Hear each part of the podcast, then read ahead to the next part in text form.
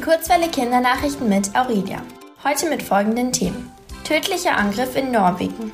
Rückschlag im Kampf gegen weltweiten Hunger. Und Deutschland für Fußball-WM 2022 qualifiziert. Kongsberg. Ein Mann hat in einer norwegischen Kleinstadt, Kongsberg, mehrere Menschen mit Pfeil und Bogen und zwei weiteren Waffen angegriffen. Fünf Menschen starben, drei wurden verletzt. Das teilte die norwegische Polizei am Mittwochabend mit. Der Tatverdächtige ist ein 37-jähriger Däne. Er wurde nach der Tat von der Polizei gefasst. Der Sicherheitsdienst der Polizei war zunächst von einer Terrortat ausgegangen. Das ist eine Tat, die mit Gewalt und Schrecken ein bestimmtes Ziel erreichen will. Am Donnerstag wurde die Vermutung abgeschwächt. Die Beweggründe des Täters seien noch nicht bekannt. Bonn. Mehr als 800 Millionen Menschen auf der Welt haben nicht genug zu essen. Das sind ungefähr zehnmal so viele Menschen, wie in Deutschland leben. Zu diesem Ergebnis kam die Welthungerhilfe am Donnerstag. Dafür wurde in 128 Ländern die Ernährungslage untersucht.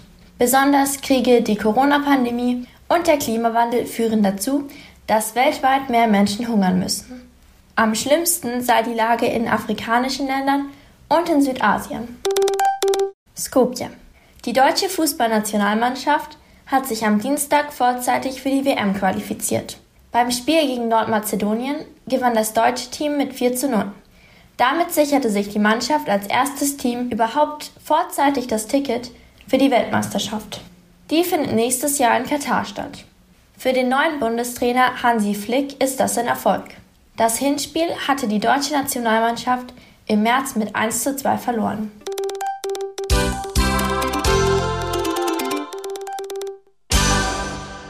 Die gute Nachricht. Der dänische Spielzeughersteller Lego will seine Produkte in Zukunft keinem Geschlecht mehr zuordnen. Es soll also keine Spielzeuge mehr speziell für Mädchen oder für Jungen geben. Stattdessen werden die Produkte auf der Webseite nach Alter, Themengebieten und Interessen sortiert. Dadurch will Lego den klassischen Geschlechterrollen entgegenwirken. Das Wetter. Am Wochenende bleibt es überwiegend sonnig bei Temperaturen bis zu 14 Grad. Auch die kommende Woche wird sonnig und die Temperaturen steigen auf bis zu 19 Grad an.